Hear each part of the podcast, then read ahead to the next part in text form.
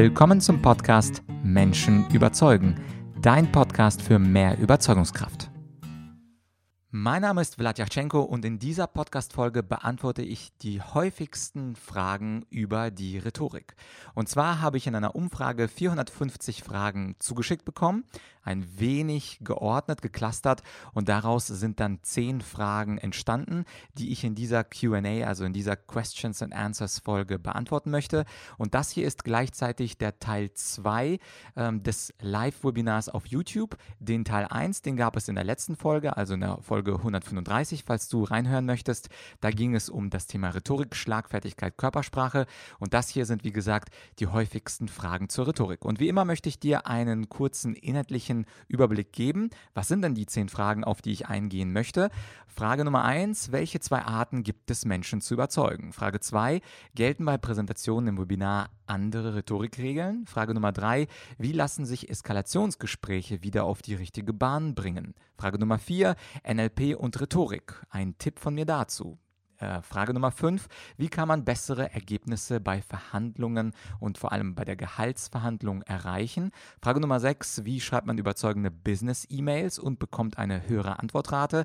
Frage Nummer 7. Was ist, sind denn gute Gesprächseinstiege, um den uninteressierten Kunden zu binden? Frage Nummer 8. Wie kann man gute Argumentationsketten aufbauen? Frage Nummer 9. Wie kann man elegant unterbrechen? Und Frage Nummer 10. Könnte ich eine politische Rede oder Interview analysieren? Das sind also die Fragen, die wir herausgeklustert haben aus diesen 450 Antworten. Das sind sozusagen die FAQs. Ich hoffe, dass die eine oder andere Frage oder im besten Fall natürlich die meisten oder alle dich interessieren. Und jetzt viel Spaß bei diesem Teil 2 des Ausschnitts und den zehn häufigsten Fragen zum Thema Rhetorik.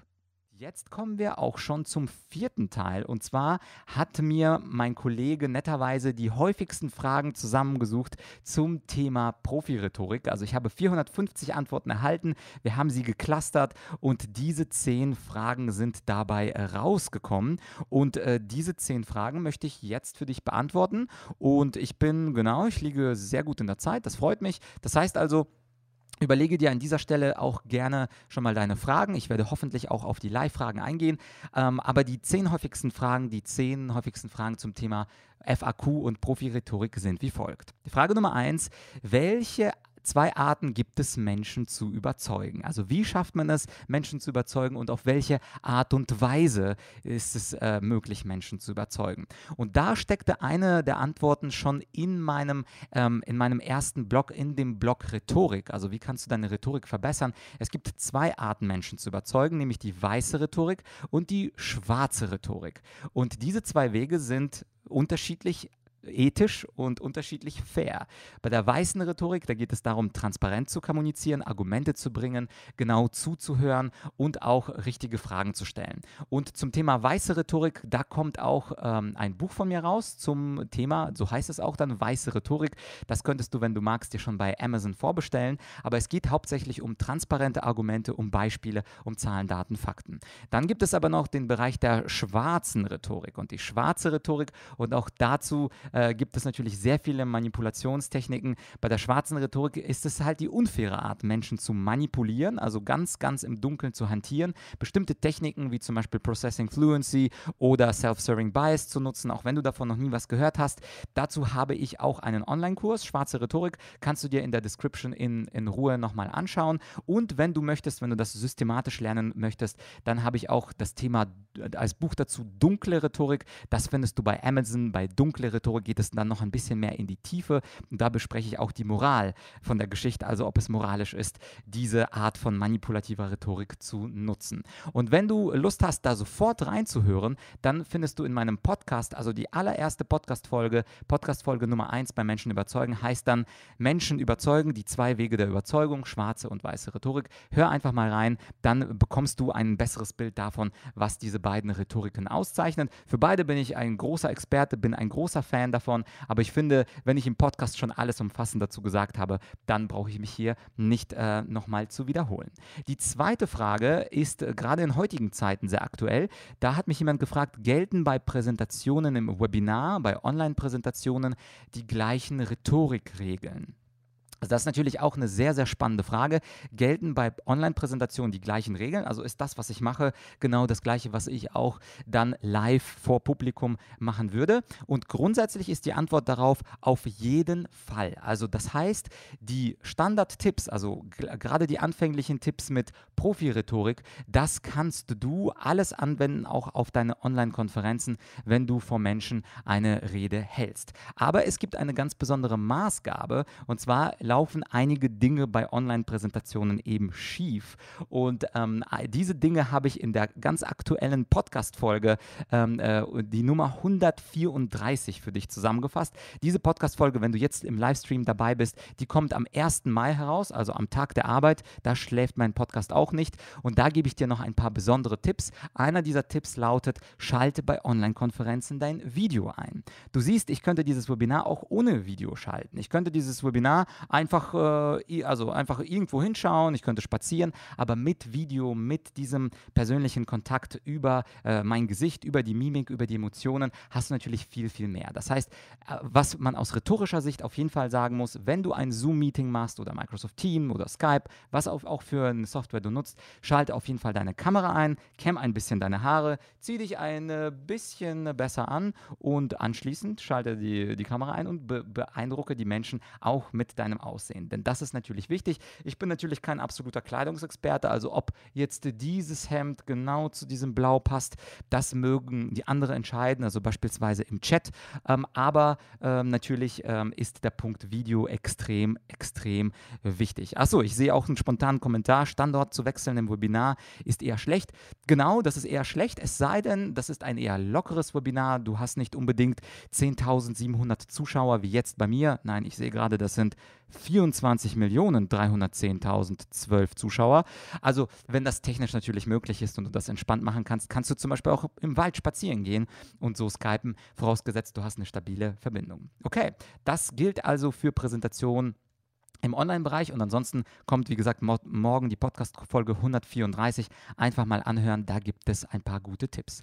Dann habe ich eine dritte Frage gestellt bekommen und das war die Frage, wie lassen sich Eskalationsgespräche wieder auf die richtige Bahn lenken und sicher führen?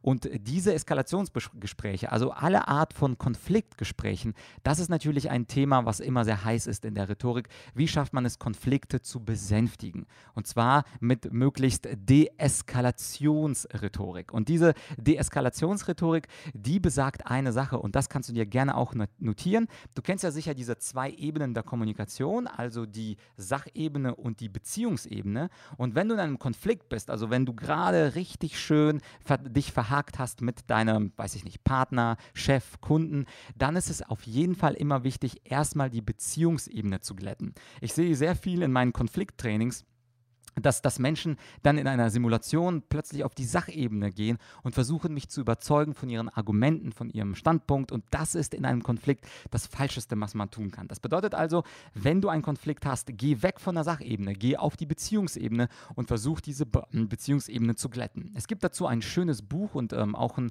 schöne Theorie, das ist die sogenannte Harvard-Theorie des Verhandelns. Und da schreiben Roger Fisher und William Urey so einen tollen Tipp und der Tipp lautet, go to the balcony. Go to the balcony bedeutet nicht auf Balkonien gehen, obwohl das ja gerade in der Krise eine ganz gute Idee ist, auf, auf dem Balkon sich die Zeit zu vertreiben mit einem Bierchen oder einem gesunden Jasmintee.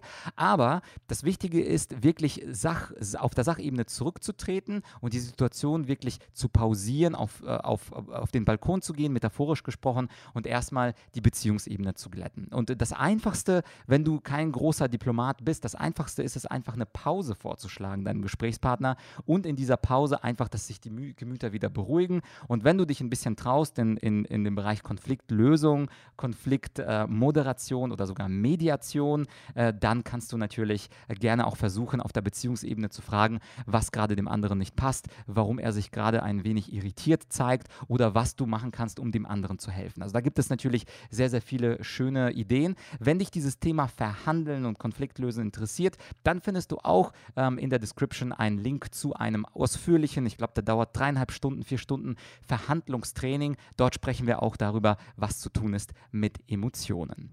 Dann habe ich auch ganz häufig eine Frage von euch bekommen zum Thema NLP und Rhetorik. Vielleicht kennst du es auch. Neurolinguistic Programming, also neurolinguistisches Programmieren. Wie stehe ich dazu? Was ist meine Meinung? Wie kann man das denn mit Profi-Rhetorik knüpfen? Ist das nicht das Gleiche? Und dazu habe ich eine ganz einfache Antwort. NLP ist aus meiner Sicht eine Ansammlung von unterschiedlichsten Theorien, die jetzt nicht NLP selber erfunden hat, sondern NLP ist eher eklektisch. Eklektisch bedeutet, die sammeln einfach wie so ein Schwamm unterschiedliche Modelle. Einige sind gut, einige sind schlecht. Insofern würde ich sagen, aus meiner Sicht ist NLP eine Ansammlung von Dingen, die manchmal toll sind, manchmal mittelmäßig und manchmal gibt es bei NLP auch Punkte, wo ich sage, das ist wissenschaftlich leider nicht bewiesen. Zum Beispiel, wenn jemand nach rechts oben guckt, dann bedeutet das eine Sache, wenn er nach links unten guckt, dann bedeutet das eine andere Sache. Also das ist alles nicht wissenschaftlich valide, aber NLP hat ein interessantes Tool, was ich auf jeden Fall empfehlen würde, dass du das auch in deiner Rhetorik ähm, anwendest. Und das ist das Tool der Metaprogramme. NLP hat ganz unterschiedliche Metaprogramme. Ich wurde auch schon gebeten, zu diesem Thema eine Podcast-Folge zu machen. Das mache ich irgendwann, also wenn ich Lust drauf habe, vielleicht im Mai, vielleicht im Juni. Und diese Metaprogramme sind eine Art Denkweisen von Menschen. Und äh, diese Metaprogramme sehen ganz unterschiedlich aus. Und ein Metaprogramm, was bei allen Menschen funktioniert, ist entweder global oder Detail. Das heißt, einige Menschen brauchen ein globales Bild oder die Amerikaner würden sagen Big Picture und die anderen Menschen sind eher detailverliebt und wollen wirklich eine Schritt-für-Schritt-Anleitung, wie die Dinge funktionieren sollen. Und diese Schritt-für-Schritt-Anleitung und dieses globale, da, du weißt ja vorher nie, was für ein Metaprogramm bei diesem anderen Menschen läuft. Also ist er eher der, der das große Bild haben möchte oder ist er jemand, jemand, der detailgetreu ist. Und vor allem in der Rhetorik, wo du also gar nicht weißt, was genau der andere ist, was für Metaprogramme bei deinem Zuhörer ankommen, macht das der Profi-Rhetoriker so, dass er sowohl globale Informationen gibt, also ganz global, vielleicht ist dir auch aufgefallen, dass ich zum Beispiel gesagt habe, dieses Webinar möchte ich in vier Punkte einteilen, Rhetoriktipps, Schlagfertigkeit, anschließend sicher auftreten und dann die FAQs zum Thema Rhetorik. Das ist das globale Bild. Aber dann gehe ich auch detailreich in unterschiedliche Techniken, gebe zum Beispiel beim Thema Schlagfertigkeit einzelne Beispiele mit Antwortmöglichkeiten. Und das ist zum Beispiel etwas, äh, das ist gut für Leute, die, bei denen ein Detail-Metaprogramm läuft. Insofern aus Profi-Rhetorik-Sicht versuche immer sicherzustellen, dass du sowohl Detailarbeit leistest, das heißt Schritt für Schritt äh, gibst, wie man zum Ergebnis kommt, aber gleichzeitig auch am Anfang und am Ende des Webinars oder des Seminars oder der Präsentation ein großes äh, Ganzen, äh, ein großes Ganzes äh, dafür präsentierst. Und ich sehe gerade auch äh, witzigerweise einen Kommentar mit ganz vielen Smileys, deswegen fiel er mir auf. NLP, versteht NLP ein 15-Jähriger? Ähm, ich werde dann YouTube fragen. Also NLP muss keine, äh, kein 15-Jähriger verstehen. Mir ging es nicht um dieses Fachwort, sondern mir ging es um diese Theorie, dass es Details gibt und dass es gleichzeitig auch äh, globales Bild gibt. Und das sollte der 15-Jährige verstehen, dass man in einer Präsentation sowohl das große Ganze bespricht, aber auch die Schritt-für-Schritt-Anleitung. Und so wirst du erfolgreich im Bereich Profi-Rhetorik. Dann gibt es ähm, noch eine Frage, Frage Nummer 5. Bessere Ergebnisse bei Verhandlungen erzielen und bessere Ergebnisse in der Gehaltsverhandlung. Wie kriege ich denn mehr Gehalt als Arbeitnehmer? Und äh, dazu gibt es auch eine ganz ausführliche Podcast-Folge von mir. Da kannst du einfach in die Podcast-Folge 115 einschalten. Da gebe ich ganz, ganz viele Verhandlungstipps. Der wichtigste Verhandlungstipp, und das will ich an dieser Stelle schon mal loswerden, der wichtigste Verhandlungstipp, wenn du ein besserer Verhandler sein möchtest, ist es, weniger selbst zu sprechen, sondern mehr Fragen zu stellen. Also wenn ich Inhouse-Trainings mache im Bereich Verhandeln, dann sehe ich immer wieder in Rollenspielen, dass Menschen mich von ihrer Meinung überzeugen wollen. Sie wollen mir etwas verkaufen, sie wollen mir einen bestimmten Deal vorschlagen und das ist ist natürlich der beste Deal meines Lebens, aber sie stellen mir kaum Fragen. Und wenn mir Menschen keine Fragen stellen, können sie nicht herausfinden, was mein Interesse ist. Wenn die Leute aber nicht meine Motive und meine Interessenslagen bekommen, dann ist es natürlich so, dass der, äh, dass der andere gar nicht äh, weiß, was er mir sagen soll. Das bedeutet also, ein guter Verhandler ist ein guter Fragesteller. Achte darauf, dass du in jeder Verhandlungssituation mindestens drei, vier Fragen stellst, bevor du ein Angebot machst, bevor du einen Deal vorschlägst, damit du weißt, wie tickt tickt der andere, was ist für ihn wichtig. Und das nennt man eben in der Harvard-Theorie die Interessen hinter der Position finden. Also die Position ist das, was der andere sagt. Und das Interesse ist das, was der andere ähm, eben wirklich innerlich denkt und dir nicht unbedingt offenbart. Und in der Folge des Podcasts 115, das ist eine Solo-Folge, da findest du noch ganz äh, viele weitere Tipps äh, von Stuart Diamond, äh, auch einem äh, Professor aus Harvard, der dir noch weitere äh, Verhandlungstipps gibt. Und ähm, dann kannst du äh, natürlich auch das Thema Gehaltsverhandlung besser angehen, bevor du unbedingt in die Gehaltsverhandlung reingehst und argumentierst, warum du unbedingt mehr Geld verdienst verdienst, weil du eben so toll gearbeitet hast und weil, äh, mach doch mal erstmal äh, weniger und frage deinen Arbeitgeber, deinen Chef, deinen Teamleiter, wie sind sie denn bisher mit meiner Leistung zufrieden? Ganz offen. Mit welchen Dingen sind sie besonders zufrieden? Was sind Dinge, die ich noch ein bisschen besser machen wollte? Was ist etwas, womit ich sie überrascht habe? Das heißt also, stell vorher drei, vier Fragen und erst anschließend komme zu deinem Gehaltsvorstellungswunsch, anschließend versuche einen Deal vorzuschlagen und auch dazu habe ich eine ganz ausführliche Podcast-Folge bei Menschen überzeugen. Das ist die Folge Nummer 19. Da gebe ich auch ganz ausführliche Tipps, nämlich unter anderem, um welche Uhrzeit du deinen Chef ansprechen solltest. Denn deine Ergebnisse, komisch aber wahr, hängen auch davon ab, wann du die Gehaltsverhandlung führst. Wenn du sie zu einer bestimmten Zeit führst, sind deine Ergebnisse viel schlechter. Und wenn sie zu einer besseren Zeit führst, dann sind deine Ergebnisse viel besser. Mehr nachzuhören in der Podcast-Folge Nummer 19. Dann habe ich eine Frage bekommen oder ein Fragenbündel zum Thema, wie schreibt man überzeugende Business-E-Mails? Ähm, und ich gucke mal kurz in die Fragen. Wie heißt dein YouTube-Kanal? Ja, das ist ganz einfach. Der heißt Argumentorik. Der heißt genauso äh, wie auch der Unternehmensname Argumentorik. Und wenn du das bei YouTube eingibst, dann findest du sofort äh, meinen Kanal. Aber zurück zu den Business-E-Mails. Wie schafft man eine höhere Antwortrate? Weil manchmal schreiben wir E-Mails und das passiert mir natürlich auch, wenn ich dann ähm, Sales mache für, für meine Firma, für Argumentorik, dann ist es natürlich nicht immer so, dass ich Antworten darauf bekomme. Manche E-Mails antworten im Nirgendwo, dann fasse ich nochmal nach in einer Woche, dann fasse ich nochmal in zwei Wochen nach und trotzdem kommt manchmal keine Antwort. Aber du kannst die Wahrscheinlichkeit einer Antwort, die kannst du natürlich extrem steigern. Und die kannst du steigern, indem du drei Dinge in deinen E-Mails beherzigst. Punkt Nummer eins, fange immer mit dem Nutzen für den anderen. Das heißt also, gucke nicht auf dich, sondern versuche gleich im ersten Satz vorzustellen, was der andere davon hat, wenn er deine E-Mail liest. Was hat der andere davon? Und äh, wenn du ihm seinen Nutzen gut verkaufen kannst in deiner Mail, dann wird er auch weiterlesen und dann ist er möglicherweise auch interessiert, mit dir zu telefonieren, mit dir zu schreiben, mit dir ein Online-Meeting zu machen oder vielleicht sogar in einen echten Live-Termin zu gehen, wenn das dein Ziel ist. Das heißt also, Punkt Nummer eins in einer guten Business-Mail, nach der Begrüßung, sehr geehrter Herr Müller, und dann gleich, ich habe eine Idee, wie Sie XY steigern könnten bei Ihnen. Und das ist natürlich sofort ein Benefit, ein Nutzen oder ein Hook. Und da möchte natürlich der andere sofort weitermachen und äh, mit dir in Kontakt bleiben. Der zweite Tipp ist, dass du eine kurze E-Mail hast. Auch ich bekomme hin und wieder mal Mails und äh, diese Mails sind manchmal eine ganze DIN A4-Seite lang. Also unglaublich viel Text, manchmal auch ohne Absätze, manchmal sogar ohne Interjektion, kein Punkt und kein Komma. Und so eine Mail, also da muss ich zugeben, diese Mails lösche lösche ich einfach. Also das ist ganz einfach so. Menschen, die wenig Zeit haben, haben auch keine Zeit, deine lange E-Mail zu schreiben. Das bedeutet, eine Business-Mail ist kurz und bündig. Was meine ich damit? Unter zehn Sätze. Je kürzer, desto besser. Im ersten Satz hast du ja gelernt, gibt es den Benefit für den anderen. Im zweiten Satz könntest du dich zum Beispiel selbst kurz vorstellen. Im dritten Satz einen Deal vorschlagen. Im vierten Satz auf eine Webseite oder so verweisen und dann auch schon ähm, äh, fast schon Tschüss sagen. Das heißt, sie, die Business-E-Mail ist super kurz und kommt schnell auf den Punkt. Und die dritte Sache, Sache, die eine Business-E-Mail auszeichnet, ist ein Call to Action. Das heißt also, du sagst nicht einfach, beste Grüße, Wladislav Yachtschenko. Ja, was soll der andere denn damit machen? Das heißt, Call to Action, Aufruf zu einer Tat, zu einer Handlung, bedeutet also, dass du dem anderen sagst, hey, äh, wollen wir dazu nächste Woche telefonieren? Kann ich Sie äh, am nächsten Dienstag um 14.30 Uhr anrufen? Wäre es möglich, dass wir da nur, da, dazu ein, eine Zoom-Session machen am Freitagnachmittag? Das heißt, sofort die Aufforderung zur Tat und dieser Call to Action erhöht deine Wahrscheinlichkeit. Das heißt nicht, dass meine Business-Mails immer beantwortet werden. Ich hatte dir ja vorhin gesagt, wenn ich selbst Sales mache für meine Produkte, für meine Firma, dann gibt es einfach eine gewisse Prozentzahl der Leute, die dir einfach nicht antworten, weil sie nicht interessiert sind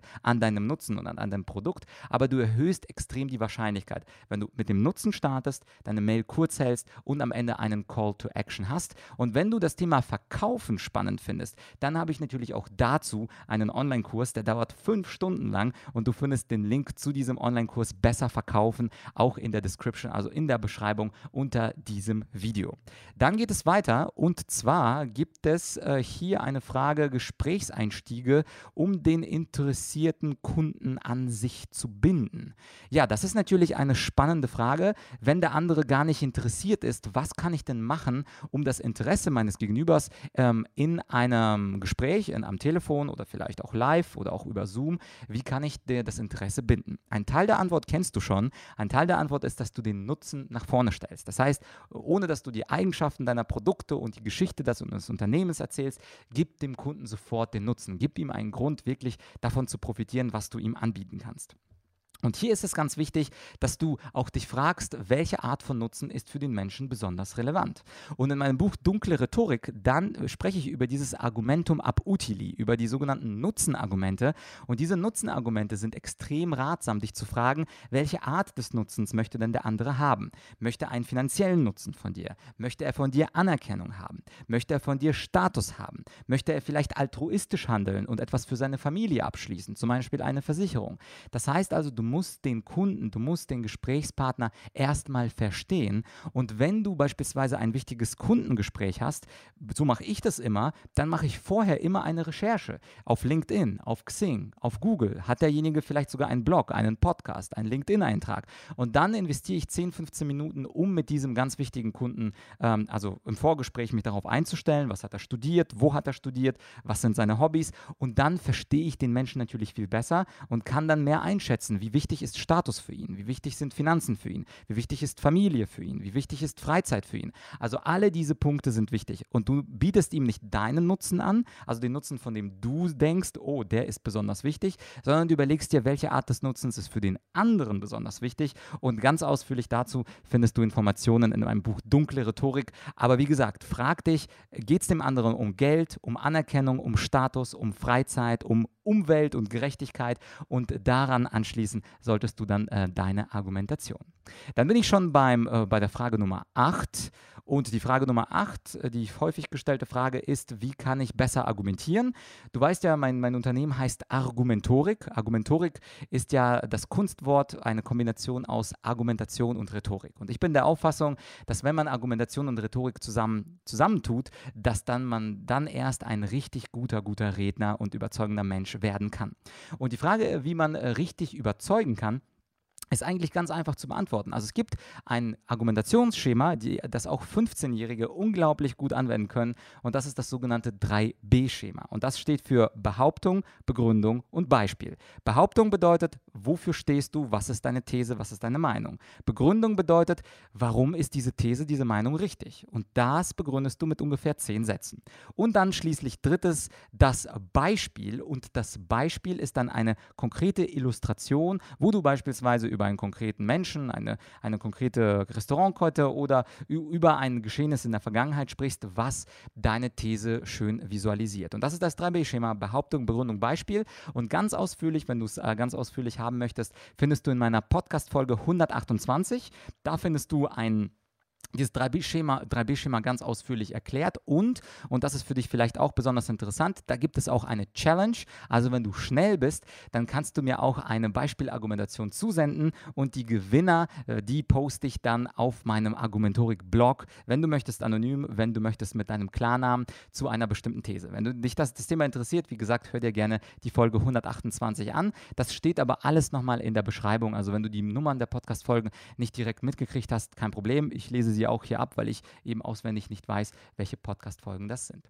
Dann sind wir schon bei der vorletzten Frage. Wie kann man elegant unterbrechen? Es gibt ja manchmal viele Redner und die unterbrechen uns häufig und gern. Und äh, da gibt es zwei Möglichkeiten, äh, einen Vielredner zu elegant zu unterbrechen.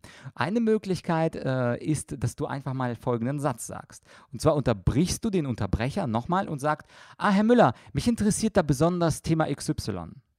Und damit, dass du den Fokus des anderen auf das Thema XY lenkst und nochmal sagst, ah, Herr Müller, mich interessiert nochmal das Thema XY, lenkst du das Gespräch und der Vielredner wird dann hoffentlich über das Thema XYZ sprechen. Das heißt also, du hast diese Fähigkeit, dass du durch diese, mich interessiert nochmal das Thema XY, dass du äh, darauf nochmal ähm, ganz besonders einlenkst. Und das Zweite, was bei Vielrednern auch ein schöner Weg ist, sie zu elegant zu unterbrechen, ist, wenn du vorher eine Agenda vorbereitet hast für das Meeting und dann vorsichtig auf die Zeit hinweist und sagst, Herr Müller, wir haben ja leider nur noch fünf Minuten. Ich wollte noch auf den vierten Agendapunkt hin.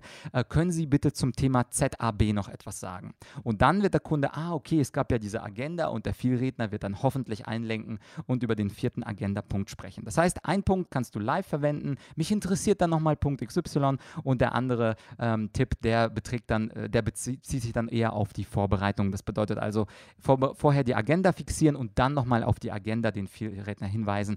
Und so funktioniert das mit dem Vielredner. Und die äh, zehnte, der zehnte Wunsch, das war, ähm, ein paar Menschen haben mir geschrieben, äh, kannst du eine politische Rede oder ein Interview analysieren, wo du Punkt für Punkt so eine Redeanalyse machst. Und das fand ich interessant. Ich würde dich an dieser Stelle bitten, mir einfach mal eine Rede vorzuschlagen. Das heißt, in den Kommentaren schreib mir gerne eine Rede oder auch zwei oder auch 17 Reden, die du für interessant befindest. Und wenn ich diese Rede auch für ähm, interessant befinde, wenn wir also einen Deal haben, dann äh, kann ich mir gut vorstellen, dass ich in den nächsten paar Wochen auch eine Redeanalyse mache für dich. Was macht ein Redner oder eine Rednerin gut? Was könnte der Redner, Rednerin besser machen?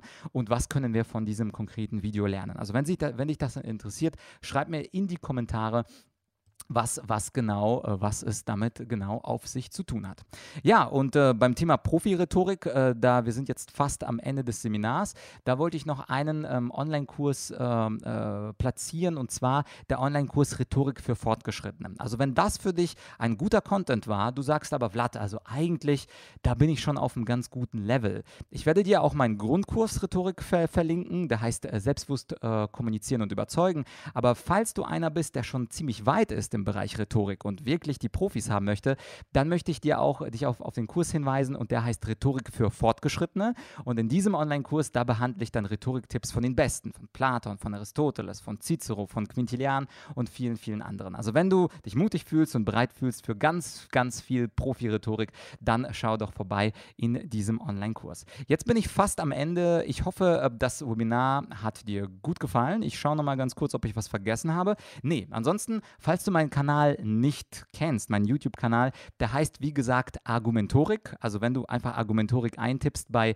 äh, YouTube, dann findest du den Kanal. Abonniere den gerne. Ich habe manchmal Solo-Folgen, häufig habe ich auch Interview-Folgen mit Philosophen, mit CEOs, mit Wissenschaftlern äh, und allen möglichen, die eloquent sind und Juristen sind dabei und Trainer und Speaker sind dabei. Also äh, abonniere den YouTube-Kanal und falls du äh, den Podcast Menschen überzeugen nicht kennst, dann abonniere natürlich auch meinen Podcast. Der ist besonders gut für für unterwegs und da hast du auch ganz viele Solo-Folgen. Und an dieser Stelle, an dieser Stelle schaue ich jetzt auf die Zeit. Ich habe jetzt noch genau zwei Minuten, bis das Seminar eine Stunde dauert. Insofern äh, schaue ich jetzt mal in die Fragen hinein. Also wenn du schnell bist, tippst, dann ähm, schau mal rein. Also, wir haben eine Frage: Gibt es einen Weg, Konsens aufzubauen? Guter Weg von xtc.de. Äh, der schnellste Weg, ähm, einen, also einen, äh, einen Konsens aufzubauen, hat zu tun mit der sogenannten Common Ground Theorie, also die gemeinsame Basis. Und zwar, selbst wenn du zum Beispiel mit mir extrem streiten würdest, wenn du zurückkommen kannst auf unsere gemeinsame Basis, also irgendeine Gemeinsamkeit, die wir teilen, eine Meinung, die wir teilen, ein Buch, was wir gemeinsam mögen oder irgendeine Vormeinung, die wir per Mail ausgetauscht haben und das Gespräch auf diese Gemeinsamkeit lenkst, das ist der beste Weg, um Konsens aufzubauen. Das heißt also, die, man sprach in der Antike von der sogenannten Res certa und Res dubia und diese Res certa, diese sichere Sache, auf die sich beide, beide einigen können, die ist der Common Ground, also die ist die gemeinsame Basis für einen ganz, ganz, ähm, also für einen ganz, ganz äh, schönen Konsens und je mehr von diesem Common Ground du aufbauen kannst, desto besser oder desto stabileren Konsens hast du. Und du kannst mit allen Menschen Common Ground aufbauen, mit AfD-Wählern, mit Linkswählern, mit äh, Flüchtlingen, mit äh, Thilo Sarrazin, mit äh, Donald J. Trump. Es ist nur eine Frage des Willens, aber es ist immer möglich, eine Gemeinsamkeit zwischen zwei Menschen zu finden.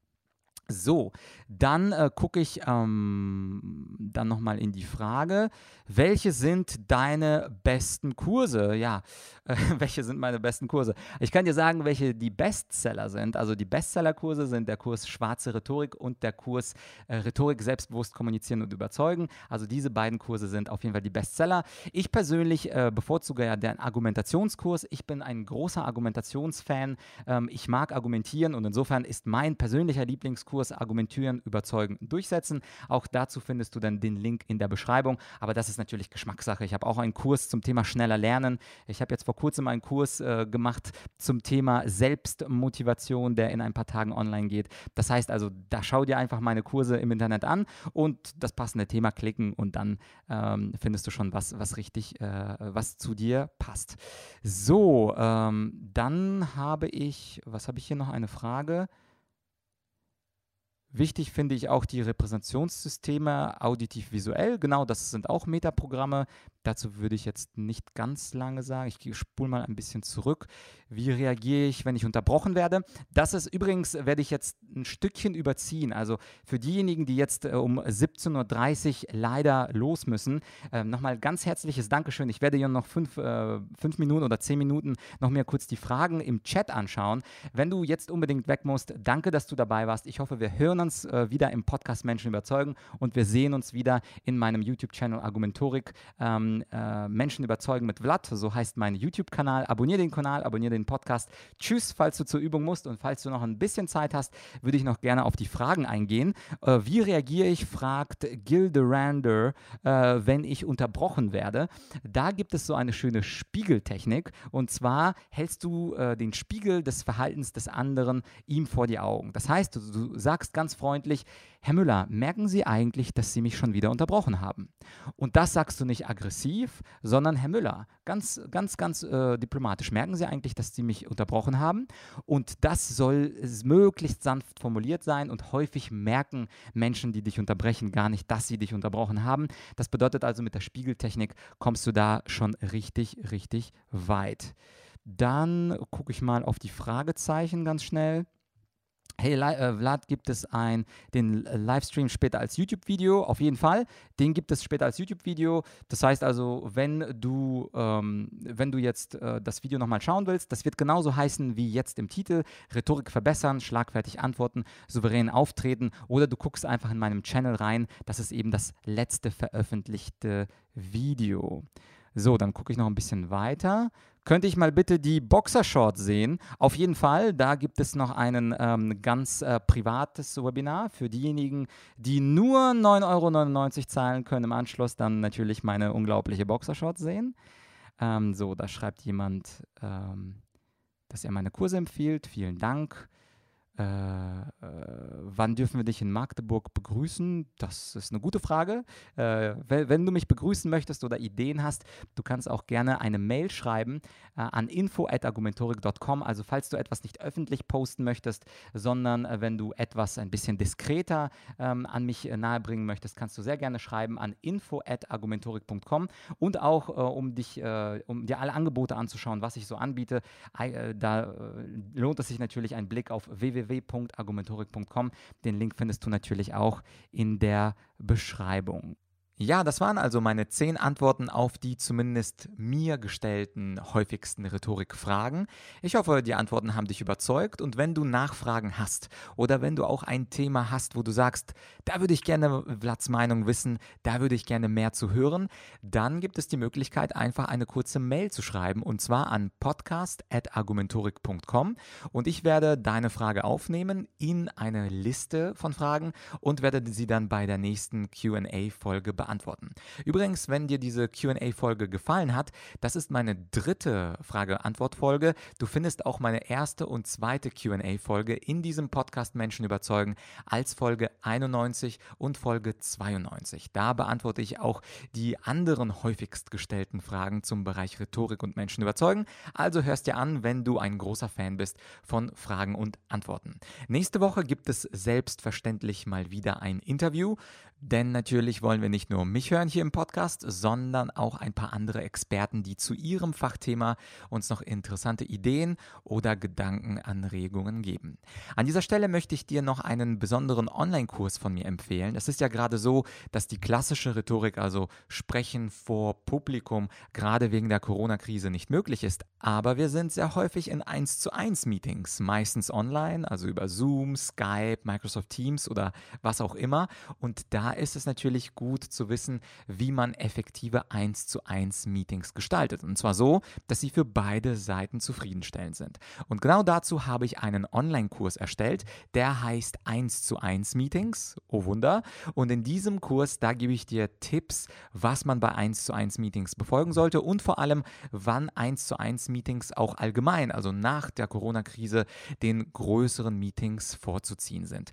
Den Link zu diesem Online-Kurs findest du auf argumentorik.com slash podcast und dann entweder auf aktuelle Folge, wenn du ihn aktuell hörst, jetzt Anfang Mai, oder aber wenn du den Podcast später zeitversetzt hörst, ist das die Folge 136. Dort findest du den Link zu meiner Online-Akademie und zu diesem Online-Kurs 1 zu 1 Meetings. Wie immer sind die ersten paar Lektionen freigeschaltet. Das heißt, du musst dich nirgendwo anmelden, nirgendwo deine E-Mail-Adresse hinterlassen. Schau dir die ersten drei, vier Lektionen an und ich hoffe natürlich, du bist überzeugt und wir sehen uns in diesem Online-Kurs 1 zu 1 Meetings. An dieser Stelle danke, dass du bis hierhin gehört hast. Wenn du Ideen hast, wie gesagt, schreib mir gerne an podcast.argumentorik.com.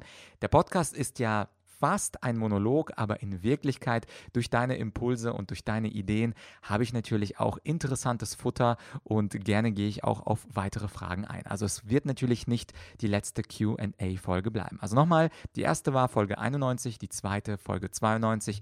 Wenn du sofort reinhören willst, dann mach das sehr, sehr gerne. Abonniere meinen Podcast und natürlich würde ich mir, mich sehr über eine Bewertung auf iTunes freuen. Wie du den Podcast bewerten kannst, das erfährst du auf bewerte.argumentorik.com kommen.